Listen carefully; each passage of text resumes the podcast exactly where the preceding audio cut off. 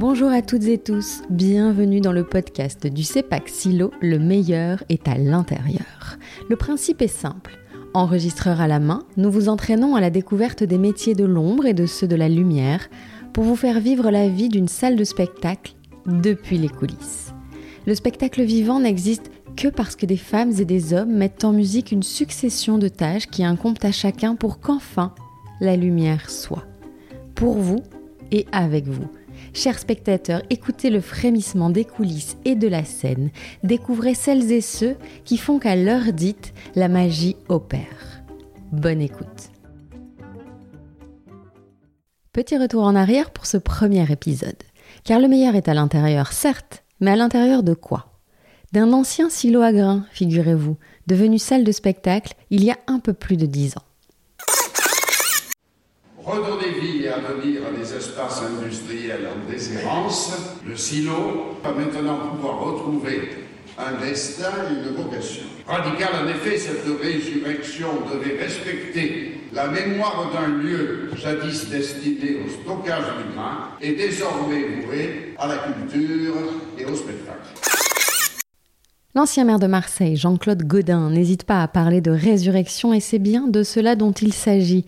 Et depuis la fin de l'année 2011, la nouvelle vie de cette salle de spectacle, devenue CEPAC Silo, ne cesse de séduire un public varié et enthousiaste. La directrice d'exploitation du CEPAC Silo, Séverine Olivier, et l'architecte du site, Roland Carta, ne s'étaient pas donné rendez-vous dans dix ans et pourtant, c'est sur site qu'on les retrouve pour évoquer de précieux souvenirs. Bonjour Roland. Séverine, je t'embrasse. Bienvenue, Bonjour, bienvenue chez toi, bienvenue au CEPAC Silo. Donc là, Roland, on est dans la salle des mamelles. C'est ça. Tu vois, Séverine, quand elle a commencé à travailler, c'était l'époque où le patrimoine comme ça, industriel, en béton, dans un quartier pourri, euh, était méprisé. Et en fait, l'idée, c'était de le démolir. C'était l'idée du port, ça, de démolir le...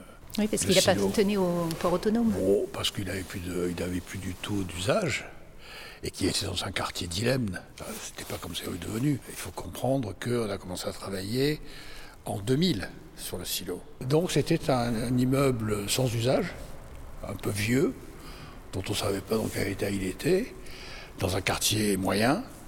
Donc on dit on démolit et puis. euh, Alors après, euh, c'était que- qu'est-ce qu'on va y faire dans ce truc Alors, Il y avait du bureau, puis il y a eu l'idée de faire une salle de spectacle. Cette salle de spectacle, c'était une salle de musique amplifiée à l'origine.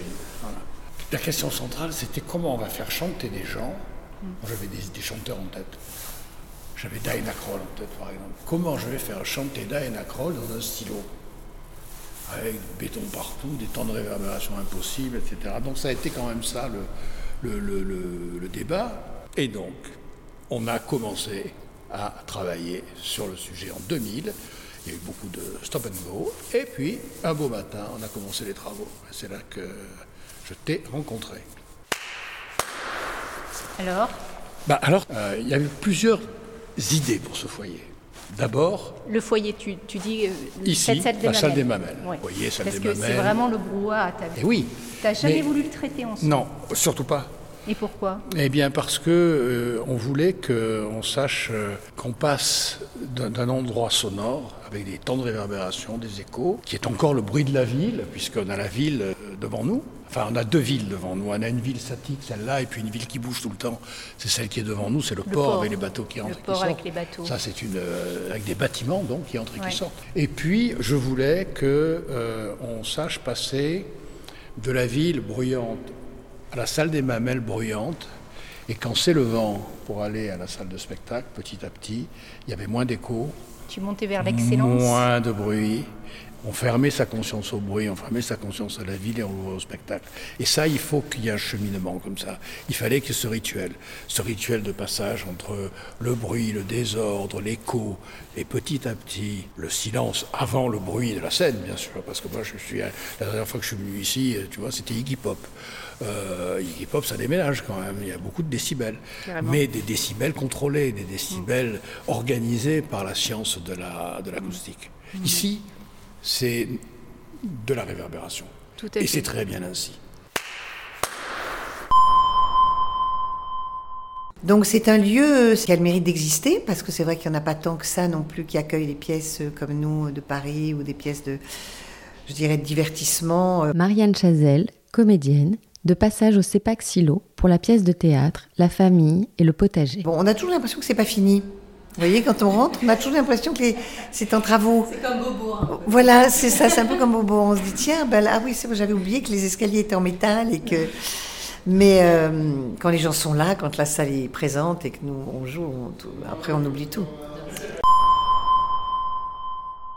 Alors, Alors si tu j'ai bien, réponds quoi? si j'ai bien entendu, il y a un parallèle avec Beaubourg. J'ai bien entendu. Il y a un parallèle avec euh, C'est pas fini. On ne peut pas me faire un, Ah un plus grand compliment que de comparer le silo à Beaubourg dans son aspect euh, escalier métallique. Alors c'est pas fini. Le béton, il a mauvaise réputation. Le côté brutal, le côté euh, brut de décoffrage, le côté pas fini, comme dit Marianne Chazelle, c'est un côté que nous avons souhaité. Mais pas pour le pas fini, mais pour la vérité des matériaux, pour l'authenticité de leur mise en œuvre et pour la pérennité du monument.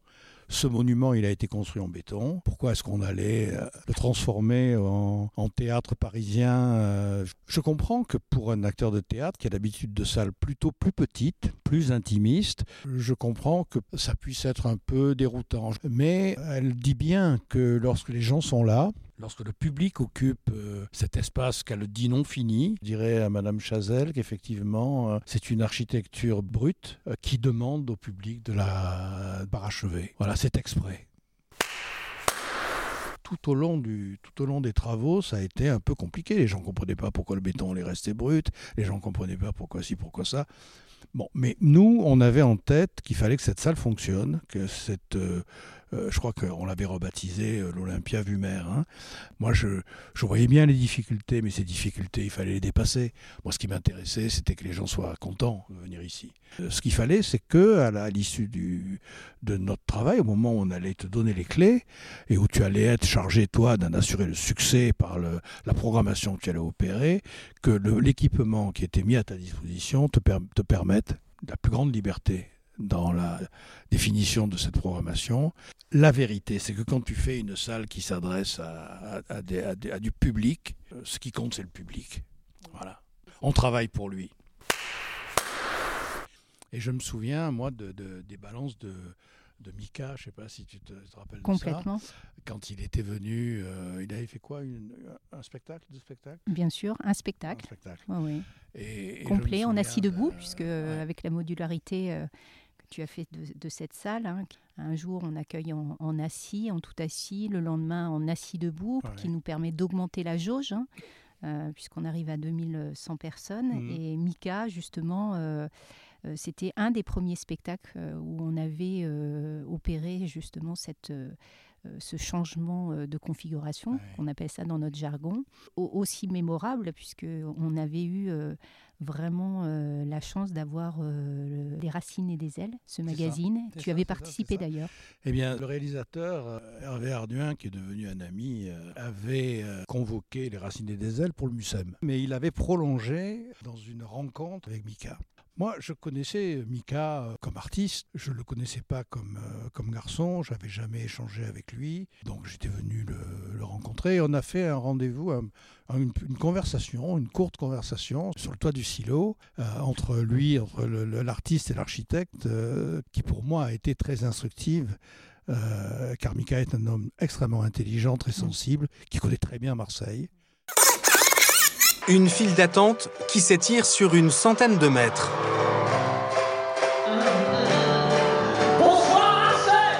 Affluence record ce soir pour le Silo, l'une des toutes nouvelles salles de la ville.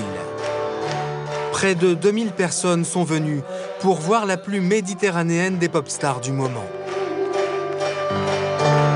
Durant deux heures, Mika fait le spectacle devant un public largement conquis. Bonsoir Marcel, bonsoir le silo. Le chanteur d'origine libanaise se sent presque comme chez lui à Marseille. Une ville qui a marqué son histoire familiale. C'est ce qu'il avait confié une heure avant le spectacle à Roland Carta, l'architecte qui a transformé le silo. L'occasion pour le chanteur d'évoquer son attachement particulier à la cité phocéenne. Mon grand-père, il est venu de Damas, il avait 16 ans, il voulait aller à New York. Il est arrivé à Ellis Island à New York, mais avant d'aller à New York, il est arrivé ici à Marseille. Il avait laissé sa vie derrière lui en Syrie, il est venu là. Et alors vraiment, il y a cette tradition d'immigrer. C'est un port qui est toujours vivant, par exemple. Il y a les bateaux qui vont en Corse, il y a l'autoroute. C'est un, un, endroit de passage, c'est un endroit vivant. Et euh, pour moi, c'est un endroit parfait pour, pour un théâtre, pour une scène pour une salle de spectacle. Voilà, et puis c'est une ville qui devient, qui, qui permet d'attirer des artistes comme, euh, comme Mika. Je crois que c'était pas tout à fait le cas il y, a, il, y encore pas très longtemps. Je garde de cette euh, rencontre euh, un, un, très joli souvenir en plus. Bon, d'un homme éloquent, grand artiste, charmant. Enfin, il a toutes les qualités du monde. Et donc on a eu plusieurs, quand on a étudié les choses, on a eu plusieurs enjeux. On a une scène qui est à 16 mètres de haut. Comment on fait pour monter les camions Voilà, comment on fait Alors on ne peut pas installer d'ascenseur depuis le rez-de-chaussée, enfin depuis le terrain brut euh, du port. Donc on a été obligé de faire une, un ascenseur au-delà de la limite portuaire, donc ce qu'on a appelé une, boîte à flux, la flou box, là, la fameuse flou box, et que, euh, qui montait les camions à 16 mètres. Euh, alors maintenant, je crois que ça marche quand même. Ça marche très bien. Globalement. Au début, ça marchait pas top. On...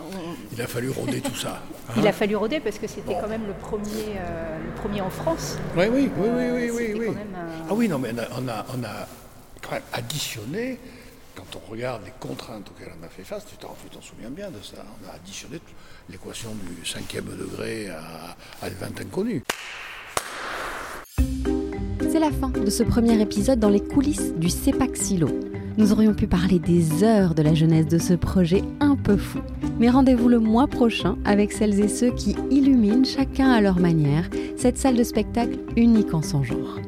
D'ici là, n'hésitez pas à partager cet épisode, à en parler autour de vous, à vous abonner et surtout faites-nous des retours. C'est précieux pour nous. Et pour jeter un œil à la programmation, c'est sur le site internet que ça se passe www.cepacsilo-marseille.fr. À très vite!